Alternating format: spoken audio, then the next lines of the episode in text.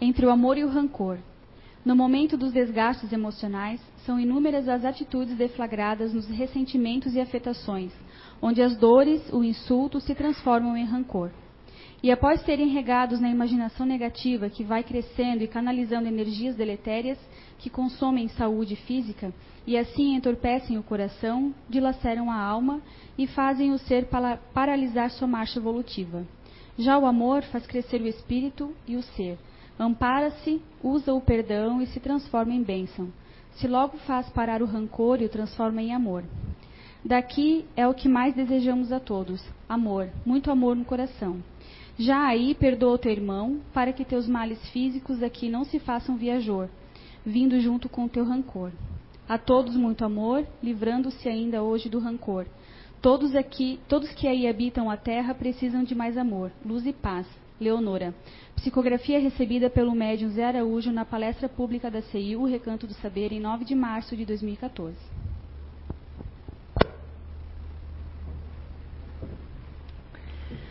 Boa noite a todos. É sempre um prazer estar aqui e poder compartilhar um pouquinho do meu conhecimento com todos vocês que estão assistindo ou assistindo através da internet. Eu agradeço a casa que me convidou e agradeço a vocês por estarem aqui, né, uh, tendo um momento de vocês que poderiam estar no lar, tanto aqui para receber a espiritualidade, mas para ouvir uma informação e a gente que a gente possa disseminar isso. O conhecimento ele deve ser disseminado. Então eu espero que vocês consigam disseminar um pouquinho do que vocês conseguirem aprender aqui e eu me coloco à disposição depois. É, bom, é, então a Gabriele já me apresentou, eu sou Mara, eu sou médica nutróloga. É parecido com a nutricionista, é um pouquinho diferente. Para quem tem alguma dúvida, assim, a gente tem uma formação que uma é médica, a outra tem uma formação em nutrição, mas basicamente a minha formação é dentro da medicina avaliar como a nutrição é, repercute na nossa saúde ou na doença. E quando a Anice me convidou, é, eu estava num congresso e aí a gente pensou num tema rapidamente, que ela, ela viu uma postagem que eu fiz e achou pertinente. E eu, eu acabei colocando esse título de Alimentando os Inimigos. Como a saúde intestinal afeta os distúrbios emocionais. Mas é, eu estava aqui conjecturando, né? Por que inimigos, né? Se, se existe um, um monte de, de micro-organismos aqui que são que estão, eu estou servindo como hospedeiro deles, por que, que então eles são meus inimigos, né? É, nesse livro da Gisela é, é, Savioli, ela conta então um pouquinho, alimente bem suas emoções. Então, já colocando aí o papel da alimentação com as emoções. E uma frase dela é: nutriente da inteligência às nossas emoções, né? Uh, e, e, partindo desse pressuposto, é, quando nós nascemos, nós vamos adquirindo memórias. E através dessas memórias, todas as outras, os outros acontecimentos que vão tendo na nossa vida faz com que a gente tenha uma percepção de acordo com essas memórias que a gente grava, né? E algumas vão ficando no nosso inconsciente e outras no nosso consciente. Então aqui, eu acho que o laser é é o no meio, né? Então aqui o que, que a gente vê? É um copo meio cheio, né? Meio cheio ou meio vazio?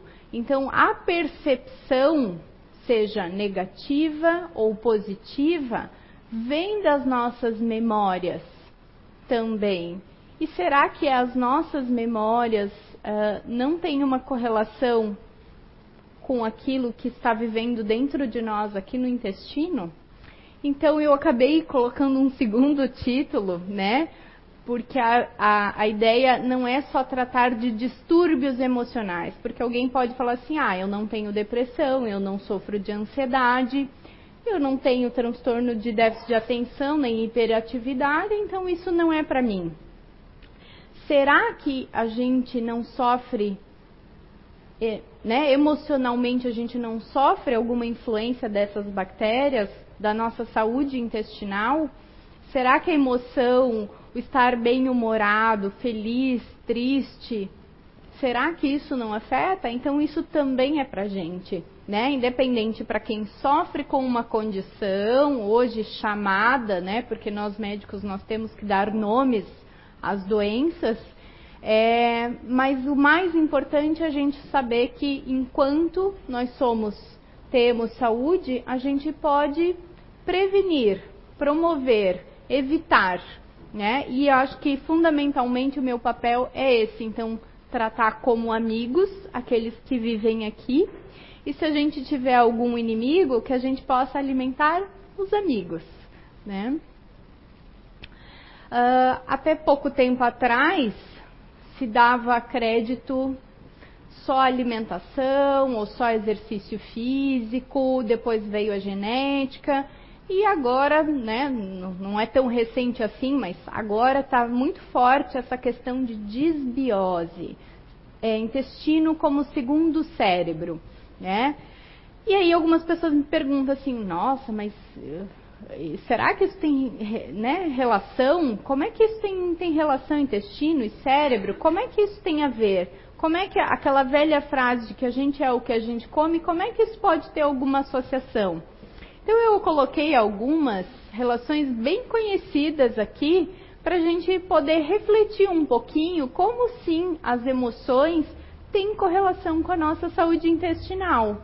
Quando eu digo assim, ai, o Joãozinho está enfesado, né? O que, que eu estou querendo dizer com isso, né? Uh, normalmente quem tem prisão de ventre guarda, então essa, as fezes, não elimina, não faz a eliminação diária ou adequada, isso repercute na saúde intestinal, no cérebro e no humor e nas ações e emoções do Joãozinho. Assim como a gente quantas, quantas pessoas aí têm filhos? E uh, eu tenho, não sou mãe, mas eu tenho sobrinhos, e eu vejo assim, ai, uh, uh, sempre contam assim, ah, fulana ficou com dor de barriga, mas é porque ela tinha prova. Né? Ah, a Maria foi fazer vestibular, teve dor no estômago. Então essas dores no sintoma, né, esses sintomas gastrointestinais também associados ao nervosismo, a um estresse, a um estresse agudo. E quantas vezes isso não acontece conosco também, não só numa situação de prova, mas alguma outra situação que nos gere preocupação. O famoso frio na barriga, né? Então, assim, quando eu estou subindo aqui, eu tenho um friozinho na barriga. Eu não sou acostumada a falar para muitas pessoas. Então, isso ainda não é um hábito. Isso gera um frio na barriga ou a síndrome de intestino irritável e depressão. Aí nós já estamos falando de duas doenças. Uh, só para fazer um adendo, eu vou falar em depressão, alguns nomes de doenças, mas eu não gosto muito. Os, os, quem já consultou comigo sabe que eu não gosto muito de rotular. Então parece assim, ah, eu tenho depressão, parece que eu carrego isso para o resto da vida. Eu digo não, você está com humor deprimido. Então, o que, que nós vamos fazer para construir um humor melhor, um estado melhor, né? Mas nomeando isso, né? O famoso intestino irritável é aquela condição em que a pessoa sente vários distúrbios gastrointestinais, desde dor no estômago, a prisão de ventre, a diarreia, vai fazer todos os exames e dão normais. Mas tem uma dificuldade muito grande de se alimentar porque provoca dor, sintomas, diarreia. E é bem comum a associação de um estado com um outro estado, que é a depressão. E a gente pode pegar também exemplos de animais, né? A raiva, graças a Deus, não é comum, é... mas o que, que a gente sabe? Quando alguém é mordido por, pelo cachorro, tem que vacinar ou saber se esse cão é vacinado contra a raiva. Porque a raiva é um, é um vírus. Opa, acentuei errado aqui. É um vírus, então, que causa no cachorro um comportamento alterado. Né? Uh, então, normalmente o cachorro é como? Ele é dócil, ele é amigável, ele é sociável e ele tem um comportamento totalmente diferente e agressivo. Então, isso mostra bem a conexão que a gente tem que se faz principalmente através do sistema nervoso periférico, ou seja, é a nossa fiação que percorre o corpo todo, que não está no sistema nervoso central, por isso é periférica, através do nervo vago, que conta tudo para o cérebro o que está se passando no intestino. E isso faz, então, eu tenho o cérebro, que faz a comunicação com o nervo vago intestino, intestino, nervo vago, cérebro. É uma via de mão dupla. E para a gente entender um pouquinho, a gente fala um pouquinho de evolução, né? Quando a gente nasce, a gente tem em torno de 100 milhões de células nervosas. Elas servem para nós fazermos as sinapses, as, as conversas entre uma célula e outra. Essas células e essas sinapses, elas servem para fazer com que a gente tenha memória. Mas já pensou se a gente registrasse tudo na memória? Tudo que a gente viveu até esse momento, né? Seria muita coisa. Então, a, a gente tem memória, a gente guarda algumas, outras a gente coloca na bagagenzinha do esquecimento, né? Elas influenciam, até porque esse esquecimento ele é está, digamos assim, no consciente eu não lembro mais, mas o meu inconsciente tem esse registro, né? Isso faz com que eu tenha percepções de acordo com aquilo que aconteceu na minha vida, já ao nascimento, com um ano, dois, ao longo da minha infância, adolescência, eu posso ter percepções diferentes da minha vida ou não. Né? Uh, algumas pessoas têm reações do tipo, nossa, eu não sei por que sempre que acontece determinada situação eu fico bravo. É algo tão bobo, mas eu fico bravo, eu fico irritado. Talvez porque isso tenha, essa percepção tenha uma relação com algo da nossa memória. E será que essa memória não tem relação com o que mora no nosso intestino? Então, quando a gente nasce, quando a gente nasce via vaginal, né, parto normal, a gente tem um, um, um intestino, a gente sai de um ambiente estéril para um ambiente repleto de micro-organismos. E a gente tem predominantemente a flora vaginal da mãe, né? Porque a gente desceu via parto. Hoje, por conta das cesarianas, a gente não tem mais isso. Então, estão fazendo novas alternativas. Então, uh, através de algum suave, uh, colocando na boca da criança e tudo mais, para que ela receba esta flora, é, essa microbiota que a gente chama, tá? Eu já vou explicar o que é microbiota.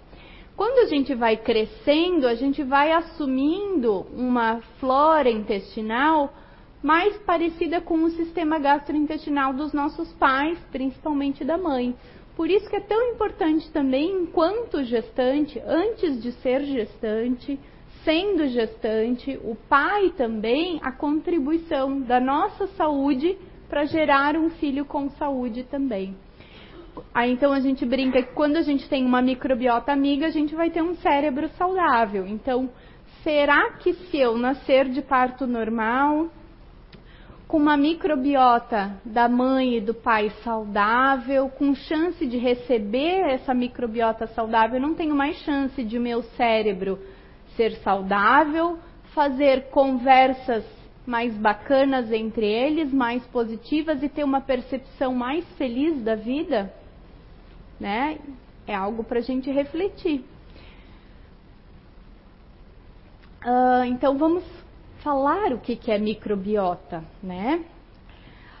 Para cada, esse é um livro, então, uh, que se chama 10% humano. E por que, que a gente brinca que a gente é só 10% humano?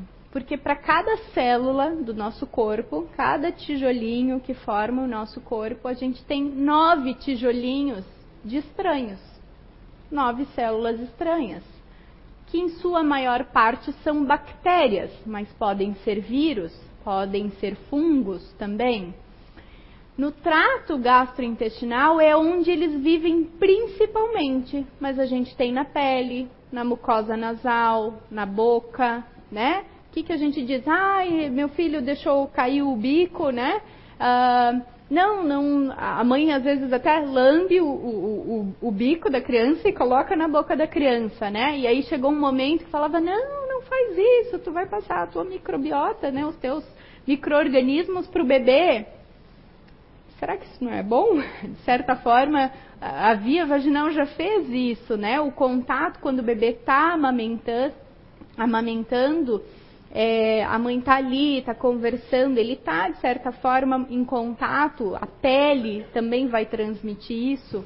Então, a gente tem pelo corpo todo, mas principalmente no trato gastrointestinal, onde a gente tem 100 trilhões de micro-organismos. Cerca de 2 a 4 mil espécies. Cada uh, referência fala um número diferente. É, e aí, como eu dizia, microbiota então é isso: microorganismos, bactérias, fungos, vírus, mas principalmente bactérias que moram aqui, que moram na nossa pele, que a gente não enxerga, né? Mas doutora, eu tô saudável, eu não sinto nada, como é que eu posso não estar com uma infecção? Porque elas vivem de maneira como se a gente fosse realmente um hospedeiro. Elas trazem algo de bom para gente e a gente traz algo de bom para elas. Então a gente vive de uma forma que é benéfica para os dois lados. E até pouco tempo a gente sempre uh, culpava a genética, né? Ah, meu pai tem hipertensão, minha mãe tem hipertensão. Vou ter pressão alta também, né? Ah, na minha família todo mundo tem diabetes. Vou ter diabetes também que, que a gente sabe hoje? Que ninguém mais é refém da genética, com algumas exceções, tá? Existem algumas doenças genéticas sim, mas elas são menos de 15%. E existe uma coisa que a gente chama epigenética. Epi significa sobre, ou seja, é algo que está sobre a genética, acima da genética, né? O que, que a gente sabe hoje?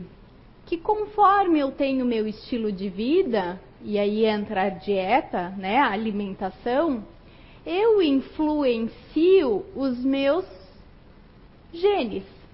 Então, pode ser que tendo uma alimentação completamente saudável, com frutas, vegetais, mesmo eu tendo lá um gene com uma predisposição a ser diabético, como eu faço exercícios, eu me alimento bem, eu passo a minha vida inteira deixando aquele gene silenciado. A gente costuma falar, fazer uma analogia com um interruptor de luz. O gene é um interruptor de luz. Eu posso ir lá e apagar a luz e deixar a luz apagada. Ou conforme o meu estilo de vida, eu vou lá e deixo aceso. Então, o estilo de vida reflete aqui que, que a gente sabe também? Que o estilo de vida também reflete no microbioma. Olha o que é interessante. Quando eles foram fazer o projeto Genoma, eles achavam que iam ter, nós teríamos muito mais genes, porque o arroz, né, um pé de arroz tem mais genes do que nós. O que a gente sabe hoje? Que a gente não precisa de mais genes, de mais genética, porque a gente tem uma genética nosso, da nossa microbiota e por isso nós chamamos de microbioma, que tem mais de 4 milhões de genes. E aí vocês podem estar perguntando, tá, mas a doutora falando de genética, o que, que faz a genética? Só me dá características, me diz que doença eu tenho predisposição ou não? Não, a genética é importante para fazer o reparo né? As células morrem, eu preciso fazer um reparo dessas células, eu preciso produzir proteínas dentro do meu corpo, e isso também faz parte da genética. Então a gente viu que a flora intestinal, ela é influenciada pelo nosso estilo de vida. Por quê? Porque se eu alimentar os inimigos, eu posso desenvolver alguma doença que eu tenho predisposição. Mas se eu alimentar os amigos, eu posso deixar aquele gene desligado, apagadinho, como interruptor de, de luz, de luz apagada, né? Então, o estilo de vida altera microbioma, que também influencia o meu DNA. Assim como a gente diz, será que o microbioma não influencia o meu estilo de vida? Será que se eu nasci de parto cesariana, não fui amamentada, tive muita infecção já de, na minha infância, tomei muito antibiótico, será que isso não faz com que eu tenha uma flora mais inimiga do que amiga? E isso faz com que eu tenha desejos ou comportamentos, né, um desejo de, de me alimentar de uma certa forma, isso é muito possível, né? Porque eu tenho, eu carrego uma quantidade muito grande de bactérias aqui dentro. Então elas são responsáveis também por desejos, por compulsões e por outras outras alterações de comportamento. E aí quando a gente começou a olhar, a gente achou que alteração no intestino, o que, que vai dar? Doença gastro, gastrointestinal. Refluxo, azia, gastrite, úlcera, doença inflamatória intestinal, hemorroida. Será que é só isso? Não. O que, que se viu também? Que outros sintomas físicos, como alergias, doença autoimune, Hashimoto, que é um problema na tireoide, artrite reumatoide, obesidade, diabetes, tantas outras doenças que a gente diz doenças do envelhecer, que não acometem nem tantos, tantas pessoas de mais idade, hoje acometem muito jovens, são são influenciadas por isso aqui, estilo de vida, microbioma e genética, né? Mas principalmente por isso aqui e aqui, estilo de vida e microbioma. Só que a gente viu também que não era só sintoma físico, poderia ter alteração mental também. Depressão, ansiedade, toque, transtorno obsessivo compulsivo, déficit de atenção, hiperatividade, esquizofrenia e autismo, doença da moda, né? Porque um número crescente, é, um número cada vez maior de crianças diagnosticadas com algum espectro autista, né? Então, será que, que onde é que nós estamos errando? Né? Será que é porque estamos diagnosticando mais? Ou será que o nosso estilo de vida está alterando isso aqui e isso aqui?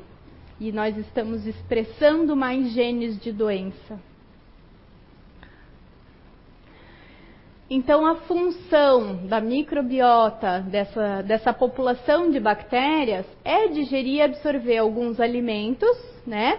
Não alguns alimentos. Quando a gente está digerindo e absorvendo, a gente tem capacidade, a gente já começa a formar enzimas é, já na, na boca, tá? E vai descendo para o estômago, intestino, principalmente o intestino delgado, faz um papel bem importante de é, digestão e absorção também dos alimentos. Mas quando chega lá no intestino grosso, que é esse intestino maior aqui, é, ali principalmente tem fibras, tem algumas partes do alimento que a gente não tem capacidade de digerir e de absorver. Então, quem faz esse, esse serviço, esse trabalho, é a microbiota. Ela também tem uma função de proteção, ou seja, ela funciona como uma barreira intestinal só para mostrar novamente, então aqui, né, é, é, o intestino delgado, tá? Que a gente tem uma população bem grande de bactérias, e esse aqui é o intestino grosso até aqui o ânus, então onde a gente tem é, não serve só para absorver água, mas ele serve também para digerir e absorver algumas partes do alimento que a gente não deu conta antes, nesse trato todo aqui. Então ele faz uma função de proteção e de barreira intestinal. Além disso, as bactérias também podem produzir algumas vitaminas ou converter algumas provitaminas em vitaminas, como é o caso da vitamina B12, por exemplo, folato, vitamina K, Ácidos graxos, então são ácidos necessários para a nossa saúde, que são as bactérias que fermentaram aquele alimento que acabam produzindo esses ácidos. E pensando em cérebro, os famosos neurotransmissores, ou seja, neuro transmissão para o nervo, transmissão para a parte nervosa, transmissão para a parte cerebral, né? Então, muitos dos, opa, dos neurotransmissores são produzidos aqui no intestino: dopamina, serotonina, GABA, que nos dá a sensação de relaxamento, serotonina da felicidade, dopamina é necessária para a gente ter iniciativa. Motilidade intestinal também faz parte. E aqui um termo um pouquinho mais usado na parte médica, é, mas uh, todos os dias nós estamos produzindo radicais livres, tá? Os radicais livres fazem com que a gente envelheça, por isso a nossa pele vai ficando enrugada, mais flácida. Esse é um envelhecimento celular, tem relação com o estresse oxidativo. E a nossa microbiota também nos protege contra isso aqui. Então, a alimentação também pode deixar a gente com a pele melhor. Né? E a imunidade muito importante. Tanto quando a gente fala de imunidade, é no sentido nem exacerbada, ou seja, não está produzindo nem alergia, nem doença autoimune, e também eu não tenho uma imunidade muito baixa, porque imunidade baixa faz com que a gente tenha doenças de repetição, infecções de repetição. E esse, essa, dentro daquele livro do 10% humanos, então há, muitos estudos tem ali dentro, né? E se a gente pesquisar na internet, tem muitos estudos sobre microbioma e microbiota. É, e aí um estudo que eu coloquei aqui, só para a gente é, pensar um pouquinho também, é, eles, eles classificaram dois ratos. Então, um tipo de rato era livre de germes, ou seja, extraíram, ele, não, ele nasceu, foi criado em laboratório, numa bolha, sem nada de bactériazinha intestinal. O que, que eles observaram? Que eles eram antissociais. Em outro estudo, o que, que foi observado? Colocaram esses, esses ratos sob alguma forma de estresse e eles respondiam com muito mais estresse, tinham uma resposta muito pior ao estresse. Quando eles faziam isso em ratinhos colonizados com micro-organismos, seja colonizados normalmente ou quando eles injetavam um microorganismo ali dentro do intestino, eles se tornavam amigáveis e sociáveis, eles interagiam entre eles, né? E eles tinham muito menos estresse. Aí fica a pergunta: antes a gente culpava a genética, e agora? A gente vai começar a culpar os micro-organismos que estão ali dentro? Não, né? A gente tem que comer consciente, ter atitudes conscientes, né? Uh, mas de certa forma eles ajudam a nos controlar. Só que a gente tem que ter um controle maior sobre isso talvez a questão da espiritualidade, né? Eu me pergunto assim, será que a gente já não vem com alguns obstáculos, inclusive da microbiota intestinal, para gente transcender isso? É uma pergunta, né? Mas ok, então se eu comecei falando de inimigo, mas eu falei que eu não quero falar de inimigo, porque eu quero uma, transmitir uma percepção boa para todo mundo. Então vamos falar de amigos. Se elas são nossas amigas, como é que elas agem? Como é que elas fazem isso? Como é que elas podem deixar a gente mais feliz? Bom, primeiro porque essas microbactérias, né, essas bactérias, elas produzem neurotransmissores, conforme eu já falei. Então, serotonina, dopamina, outros hormônios também relacionados ao apetite, saciedade. Uh, o GABA, que é extremamente necessário para a gente ter o relaxamento. Então, muitas pessoas estão com uma ansiedade, muita excitação. O GABA deixa a gente mais relax, mais tranquilo. E esses neurotransmissores produzidos ali no intestino vão ser enviados para o cérebro através do nosso sistema nervoso periférico, né? Através daquele nervo que eu chamei, que é o, o nervo que eu nomeei, que é o nervo vago. E aí lá no cérebro, quando essas substâncias chegam naquelas entre as células e fazendo uma fenda que a gente chama de fenda sináptica, a gente acaba tendo a sensação de bem-estar. Às vezes mais de felicidade, às vezes mais de prazer, às vezes mais de relaxamento, conforme o neurotransmissor que estiver predominando. Como elas também nos deixam felizes? Porque elas, se, elas regulam o nosso sistema imunológico e nosso estresse. Existe, então, quando a gente é submetido a um estresse, existe essa via que é do sistema nervoso periférico para o sistema nervoso central, mas existe uma via também que é a produção hormonal. E ela também também está associada. Quando eu mudo a minha alimentação por apenas um dia, eu sou capaz de alterar esta via e eu sou capaz de alterar essa via que faz a alteração metabólica hormonal. Então, mudar a alimentação, mudar a minha microbiota em apenas 24 horas já faz com que eu responda diferentemente ao estresse. E assim, estresse está altamente associado ao sistema imunológico, tá? É, outra questão é que às vezes não é que a bactéria produz o neurotransmissor, mas ela impede que o sistema imunológico reconheça essa substância como algo perigoso, né? E aí faria a destruição. Então ela impede que o sistema imunológico destrua essa, esse neurotransmissor. Por isso, hoje a gente sabe que todas as doenças do humor, a depressão, a ansiedade, têm um papel imunológico, têm um papel inflamatório, porque sempre que eu ativo o sistema imunológico, eu estou fazendo também inflamação.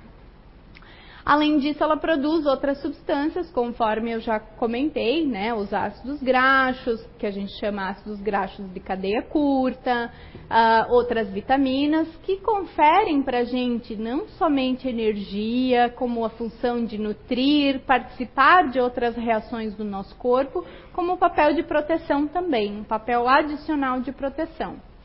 Para a gente ter uma ideia, né, quando a gente fala do hormônio da felicidade, a gente fala de serotonina. Quem toma fluoxetina nada mais é do que um medicamento que faz com que a serotonina fique mais tempo lá no cérebro, atuando, em vez de ser prontamente destruída, né? Por isso que eu, eu tomo a fluoxetina, eu particularmente eu me sinto melhor. Uh, não vou entrar na questão dos medicamentos, porque senão a gente desvia o assunto. É, mas em tese, em teoria, é esse o, o funcionamento. Só que o que, que acontece? 90% da minha serotonina é produzida no intestino. E o que, que o intestino também faz? Ele regula o meu estresse, regula o meu sistema imunológico, não deixa esse sistema atacar essa substância. Então, será que eu estou precisando tanto de antidepressivo ou será que mudança no meu comportamento não pode gerar um aumento de serotonina naturalmente, sem eu precisar de remédio, né? E aí, de novo, são questões que eu estou trazendo para reflexão de vocês, porque cada caso é um caso. Então, para a gente entender um pouquinho do sistema imunológico, eu peço desculpa se eu estiver entrando demais, num, né, e estiver sendo complicado para vocês, mas é, a ideia é trazer um pouquinho da base para vocês poderem entender, e à medida que a gente entende ou tem consciência, fica muito mais fácil para a gente mudar o nosso comportamento também. Então, 60 a 70% do nosso sistema imunológico está no intestino. Então, todo mundo fala assim, doutora, ah, tô com um problema de imunidade. Como é que eu vou fazer? Vamos cuidar do intestino, vamos cuidar da alimentação. Ah, doutora, tô com um problema de alergia. Já fui no dermato. O dermato me deu lá um antialérgico, um corticoide para passar na pele. Legal, ele tá tapando o buraco, né? Só tapando só com a peneira, mas somente que está acontecendo com esse sistema imunológico que ou está falhando porque eu só fico doente, ou está exacerbado porque eu tenho excesso aí de. Eu tenho, estou tendo muito alergia, seja de pele, rinite, asma, né? O que, que acontece? O meu sistema imunológico, sempre que há um alerta, algo que pode ser perigoso, ele vai me deixar num estado de alerta. Isso ativa o sistema imunológico. O sistema imunológico vai produzir um tipo de substância chamada citocina, que nada mais é do que uma substância que inflama para combater o inimigo. Vamos falar de exemplo que talvez fique mais fácil? Me contaminei com um vírus da gripe, ou não da gripe, mas um resfriado, que daí é um vírus diferente. Meu sistema imunológico ele precisa se resolver, ele precisa me ajudar, né? O que, que ele acaba fazendo? Ele acaba inflamando. Ele acaba produzindo o aumento da minha temperatura. E eu faço febre. E o que, que a gente faz quando a gente tem febre? Toma remédio. A gente acaba com a nossa inflamação, proteção natural para combater o inimigo, né? Uh, tô com dor de garganta, um catarrinho aqui e eu realmente estou um pouquinho resfriada, meu sistema imunológico não foi tão bom assim esses últimos dias. Naturalmente, o que, que a gente faz? Doutor, eu quero um remédio. Não, porque eu estou espirrando, eu estou com catarro, eu estou com tosse. Não está errado a gente buscar o remédio quando a gente não está bem, né? Agora, é importante a gente avaliar o que é não estar bem. Às vezes é só um catarrinho, uma irritação, eu posso melhorar com chá, eu posso dar um suporte a esse processo inflamatório que está acontecendo, tudo para resolver e combater o inimigo. Então, quando eu tenho inflamações agudas, as inflamações agudas elas, agudas, elas são protetoras, elas servem para nos proteger. Então a gente não precisa ter tão, tanto medo de febre, tanto medo de um inchaço, né?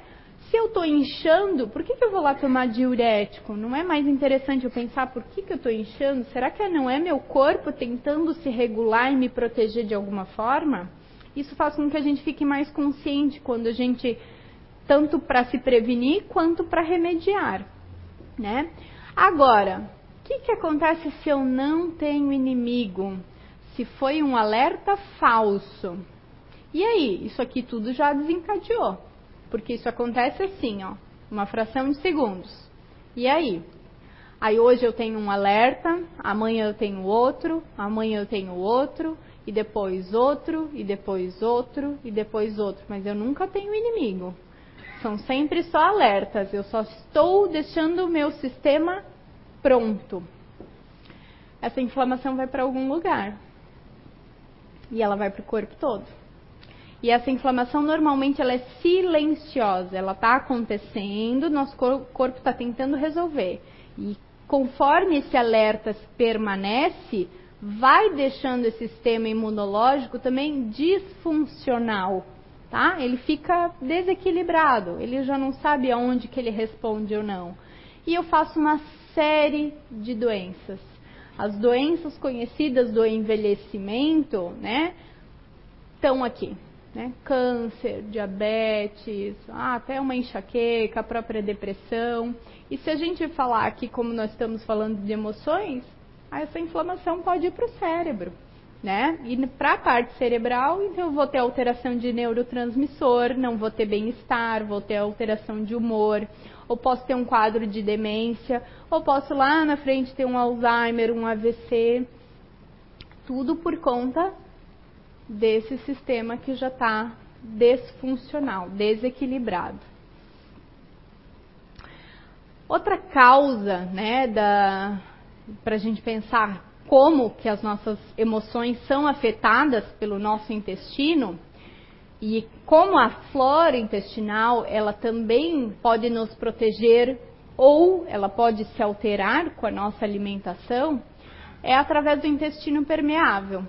Esse médico aqui, que é um gastroenterologista, acho que ele é italiano, se eu não me engano, ele vinha pesquisando, uh, acho que era uma vacina para o cólera, se eu não me engano. E ele acabou descobrindo uma proteína chamada zonulina. E o que, que essa proteína fazia? A gente tem o nosso intestino, eu vou mostrar na, acho que é nessas, isso aqui. Nosso intestino é assim, ó. Imagina que isso aqui é um tijolo, um tijolinho do lado do outro, um tijolo do lado do outro, tá?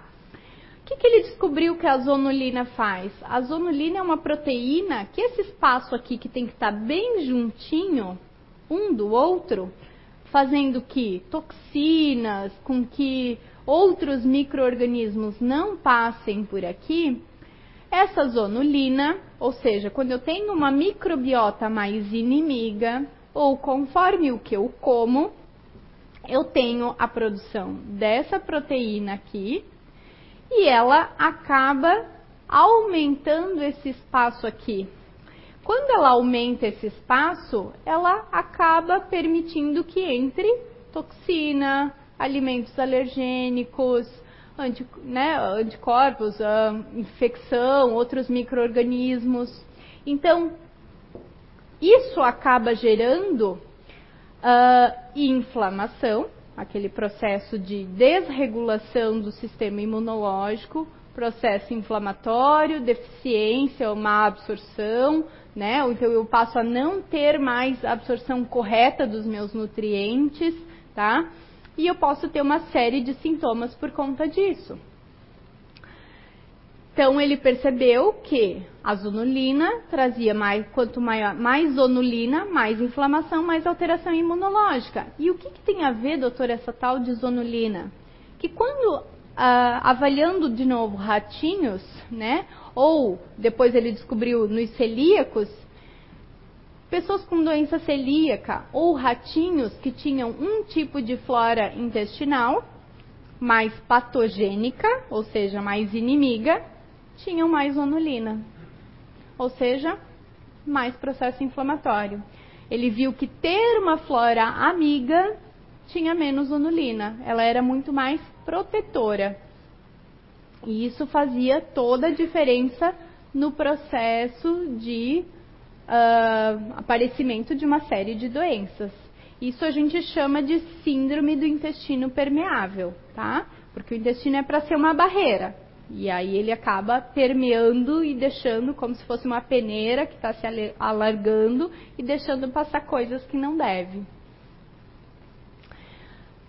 Uh, então, quem já ouviu essa frase? Nós somos o que nós comemos.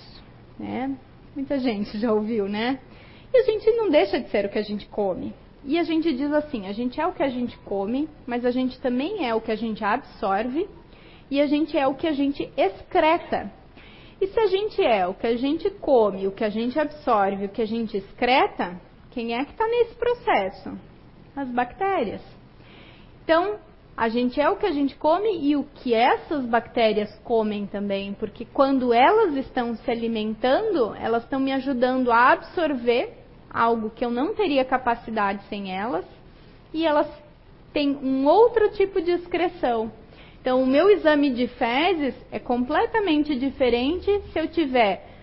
Acabei de tomar antibiótico para uma infecção e eu fui coletar um exame de fezes, vai ser de um jeito. Depois da infecção, passado um tempo, ou antes da infecção, antes do uso do antibiótico, vai ser de outro jeito. Tá? Então, normalmente a microbiota ela determina assim a nossa alimentação, né? Aquilo que eu falei, a gente tende a ter desejos ou vontades ou um apetite relacionado para algo, às vezes por conta dessa microbiota. Só que é claro que depende do tipo do alimento, da absorção, da digestão e da própria microbiota. Então, por exemplo, todo mundo, imagino que já ouviu, ah, agora está na moda a dieta low carb low carb, pouco carboidrato, né? Todo mundo tirando carboidrato. O que, que é carboidrato? Alguém sabe? É um tipo de açúcar presente nos alimentos. Vegetais, legumes, no arroz, nas farinhas, no feijão, né? no pão, nas frutas. Não é uma variedade muito grande de açúcares, né? Então, o tipo faz a toda a diferença né? Conforme eu consumir um açúcar, é diferente de eu consumir uma fruta, é diferente de eu consumir um vegetal, de eu consumir um arroz, um pão. Cada um deles tem um processo de absorção, de digestão e estimula um tipo de microbiota, né? Conforme eu tenho essa microbiota, ela regula o meu apetite. Então, alimentar o, o amigo é importante também para que ela regule a minha fome e a minha saciedade. Para que ela armazene a minha energia de forma adequada. Para que eu tenha energia e para que eu armazene de forma adequada também. Quantas pessoas a gente conhece e fala assim, doutor, eu não estou comendo tanto, eu não sei por que, que eu não emagreço. Às vezes a resposta pode estar tá aqui, na microbiota, né? E não é tão fácil mudar, né? A gente tem ela quando adulto e é, ela não é fácil de mudar. Não é em um mês que a gente normalmente muda, né? A gente falou ali, são trilhões de micro-organismos. Como é que eu vou mudar esses trilhões? de uma hora para outra, né? Às vezes quando eu levei um processo de anos para chegar até ali. E falando de emoções, falando de distúrbios emocionais, é, existem alguns tipos de bactéria, algumas classes de bactérias que têm uma, uma, é, é uma associação muito maior com algumas doenças emocionais. E aí uma delas é o Clostridium, né? E tem uma relação bem forte com o autismo, tá? Uh, tem uma relação forte com fadiga crônica, com esquizofrenia, com depressão, com demências, com déficit de atenção. Tá, doutora, então eu tenho depressão significa que eu tenho esse Clostridium. Não. Né? Uma coisa não quer dizer necessariamente que tenha outra, mas existe uma maior associação né? Então, se a gente for pegar alguns pacientes com depressão, é possível que algum deles esteja com aumento de Clostridium e muito mais, que é uma, uma bactéria inimiga, digamos assim. E tenha muito mais o inimigo do que o amigo para proteger. Né? Então, existe uma associação, sim. Uh, a gente está aqui num ambiente em que é algo que eu acredito, as nossas emoções, o nosso espiritual, a gente estar conectado com o nosso verdadeiro eu é fundamental. Mas até como eu disse, a questão orgânica e biológica, às vezes ela também nos traz uma reflexão, né, de o que, que vem antes. Será que eu não nasci num ambiente de certa forma hostil ou com alguns desafios para que eu pudesse evoluir, né? E, e aí a gente não está tirando aqui o lado espiritual de jeito nenhum, tá? A gente está trazendo o que o nosso biológico tem, tá, né, associado com esse emocional, com esse espiritual, de que forma que eu estou alimentando ele, né? Ou não, eu estou alimentando justamente o meu processo evolutivo, eu estou transcendendo isso. Então é, é realmente uma, uh, uma forma que eu trouxe para vocês refletirem. Se a gente está comendo, o que, que a gente está comendo, se a gente está se nutrindo, quem que nós estamos nutrindo, a quem que nós estamos satisfazendo. E tem muita coisa que altera a microbiota. O uso de antibióticos, né? Quanto mais precoce, mais cedo, na infância, né? Antibiótico de repetição, vamos pensar, não vai destruir só a bactériazinha que faz mal, vai destruir as que fazem bem também. Produto de higiene e limpeza, né? Então aquela história, a mãe que dá uma chupadinha no bico, ou caiu no chão, a criança pôs na boca, ela está se contaminando, isso talvez vai trazer algo para ela. Não quer dizer que nós vamos deixar agora de ser uh, de sermos higiênicos. Não, não é isso, né? Mas será que a gente não está assim detergente aqui, é, é sabonete antisséptico, né? É, um, é mais o shampoo, mais. Será que a gente não está querendo se descontaminar o tempo inteiro e tirando uma, uma, uma camada de proteção aí, seja da pele, seja do intestino?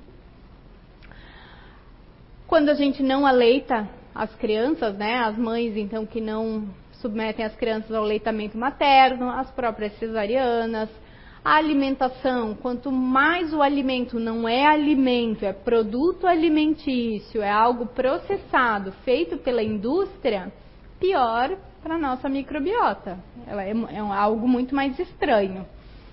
Produtos animais, então, uh, produtos animais, carnes, né? Frango, peixe, ovos, né? Como é que, da onde vem essa carne? Como é que fazem para engordar o boi? Como é que faz para engordar o frango? Tem antibiótico ali, né? Produtos vegetais, então a gente ia dizer, vamos virar vegetarianos que resolvemos esse problema? Não. Por quê? Porque isso vai para o solo. De certa forma, não fica no solo, isso passa para os nutrientes, né? Passa uh, para os nutrientes que estão ali crescendo. Uh, então, o solo contaminado, né? Toxinas, né? De uma forma em geral, metais, a gente está aí, plástico, uh, tanta coisa que a gente está submetido e o próprio estresse, né? O estresse altera a microbiota e a microbiota altera o estresse. É via de mão dupla também. E aí, para falar um pouquinho de alguns alimentos em especial, então a gente tem aí grãos, glúten, tá? Que podem estar associados também a uma inflamação, a uma alteração dessa microbiota.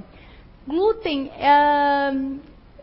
eu vou falar um pouquinho dele, então assim, grãos, tá? O pão, por, por exemplo, ele acaba aumentando a quantidade de propionato. O propionato é um ácido necessário, mas em desequilíbrio ele acaba causando inflamação. O glúten presente no trigo, no centeio e na cevada é uma proteína que faz com que o pão fique fofinho. Acontece que o, o trigo hoje não é o mesmo de, de antigamente. Tá? Então hoje o que, que eles perceberam? Que o pão quanto mais fofinho, melhor, mais gostoso. E aí eles acabam então adicionando glúten à farinha de trigo, né? E como se não bastasse ser um grão refinado, né? Além disso, está enriquecido com uma quantidade muito grande de glúten que nós não temos essa capacidade de digerir. Índice glicêmico. Índice glicêmico tem relação com a produzir um aumento no açúcar no sangue. Então, quando eu como um doce, uma fruta, o próprio arroz, uma polenta, isso vai aumentar o açúcar no sangue, que aumenta a insulina, que se ela fica desfuncional, gera um processo inflamatório.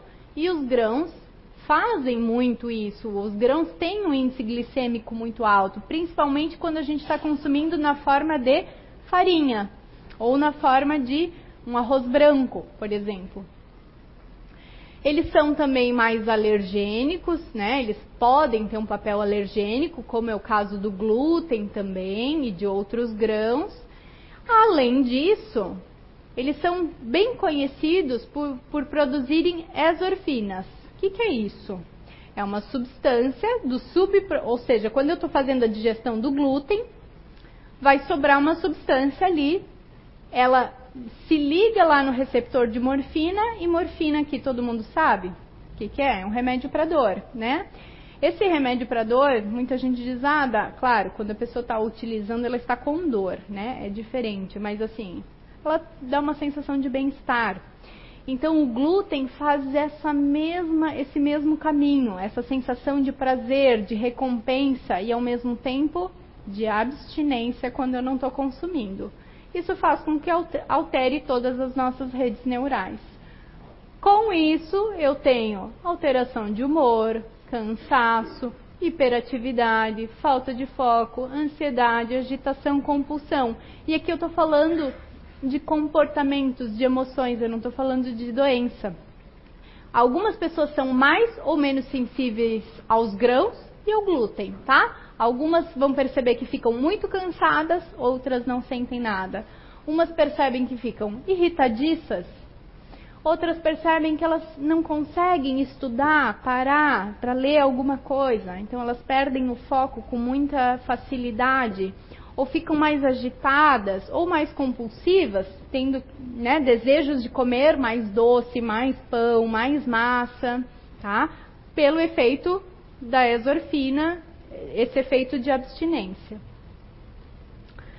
Uh, outros vilões a gente poderia citar também, então, além do famoso pão, né, das farinhas, o leite. O leite, não só pela lactose, tá? Que algumas pessoas não têm capacidade de digerir, mas pela capacidade, pela capacidade não, pela presença da caseína. A caseína é uma proteína que tem no leite e ela também faz essa é, zorfina também age nesse receptor e também muda as nossas redes neurais, causa inflamação.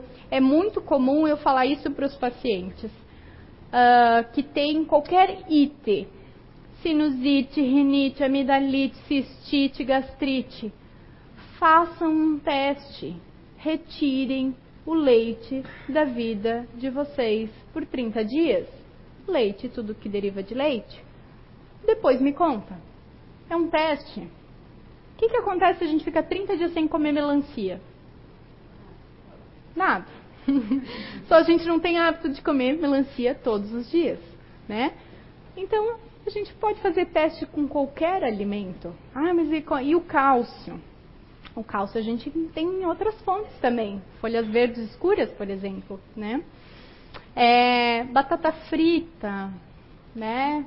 Então, assim, além da batata ser um amido branco, tá? Que eleva lá o açúcar, a glicose, a insulina, a inflamação, ela também tem o, o problema do, da gordura vegetal, da fritura, a exposição à temperatura alta, é um problema, altera a minha microbiota.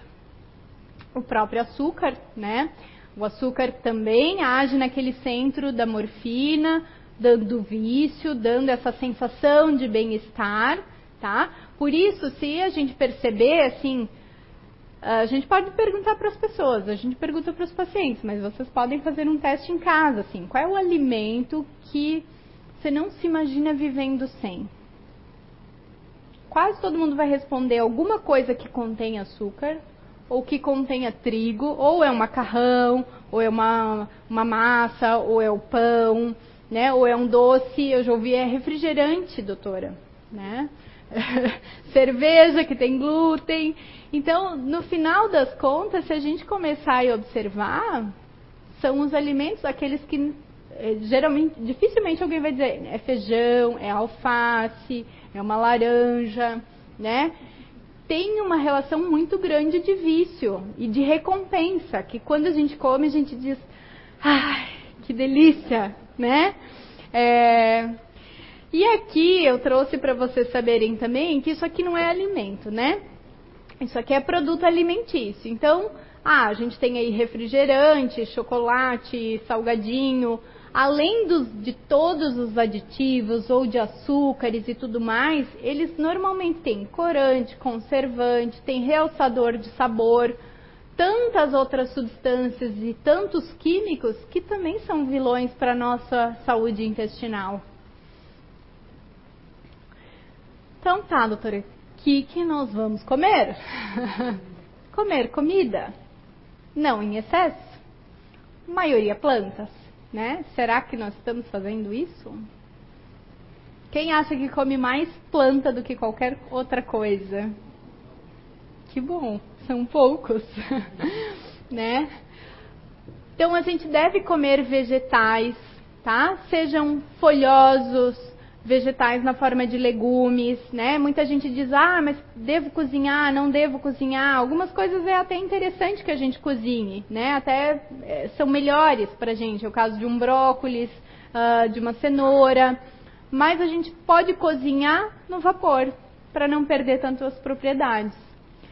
Frutas, elas também são importantes, mas cuidado, fruta tem açúcar, tem frutose. Então, claro, vamos de novo ao bom senso. Eu vou comer um doce, uma bolacha ou uma fruta? Uma fruta, né? Ah, ah, algumas pessoas falam assim, ah, não como abacate porque ele tem muita gordura. Gente, eu estou comendo daí bolachinha. E bolachinha, eu vou lá olhar os ingredientes, é farinha de trigo integral, nem integral é, muitas vezes, gordura hidrogenada. O que, que é gordura hidrogenada? Alguém sabe?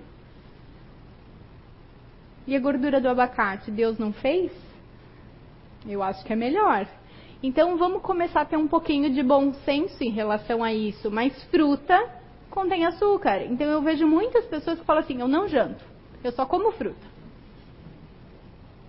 Será que eu não preciso comer aí mais plantinhas? Né? Produtos animais, eles podem fazer parte da nossa vida, mas é importante que a gente tenha um consumo moderado, né? É claro que tudo depende da finalidade. Tem algumas pessoas que são vegetarianas, tem alguns que são veganos, nem ovos entra, né? é, que aí também é outra questão, mas a gente pode consumir, só que a gente não precisa se empanturrar, né, de proteínas, porque o nosso corpo não tem capacidade de digeri-las é, de forma tão competente em grande quantidade. Ômega 3, que isso está difícil achar, né? Então a gente tem a chia, tem a linhaça, tem os peixes, mas o peixe hoje né, teria que ser de água salgada, de água profunda, então começa a ficar mais complicado, né? Então é comum a gente fornecer, suplementar, né? O que, que, são probióticos, doutora? São as famosas bacteriazinhas do bem, que a gente encontra em alguns produtos alimentícios e alimentos fermentados. Hoje está super na moda as pessoas fazerem o kefir, as pessoas tomarem kombucha, é, que nada mais são do que alimentos fermentados. Ou leitinho fermentado, né? Que é lácteo, que tem açúcar, mas que às vezes tomando um daqueles todo dia pode até ter algum benefício. Depende, é de pessoa para pessoa. No geral, eu suplemento, né? Suplemento não a vida toda, mas a gente suplementa conforme a situação uh, de cada paciente. E pré-biótico, o que, que é isso, doutora? Pré-biótico é comida para as bactérias.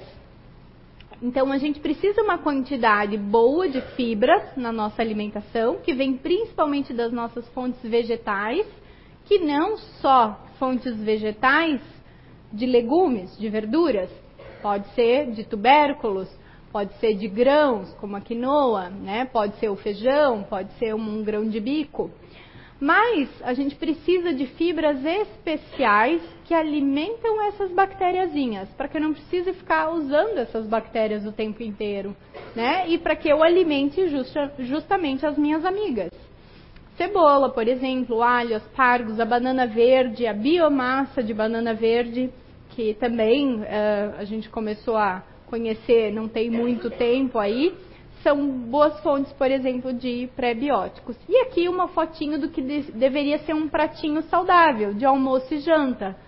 Então, a maior parte do meu prato tem vegetais, uma pequena porçãozinha de fruta, uma quantidade de gordura saudável, cereais, então, ou tubérculos, né, ou leguminosas, então arroz, arroz com feijão, uma batata doce e proteínas saudáveis, que a maioria de nós consome as proteínas animais. Um frango, um peixe, a carne vermelha a gente tem que reduzir, né? As pessoas estão comendo muita carne vermelha e principalmente carne processada, presunto, salame, menos, bem menos. E não esquecer, obviamente, da água. Nosso corpo é 70% água. Né? Então a gente precisa beber água e água de qualidade. E é isso. Eu agradeço e eu fico à disposição se tiverem dúvidas. Não sei como é que eu fui no tempo, acho que deu ok. Uh, e agradeço a todos vocês. Obrigada.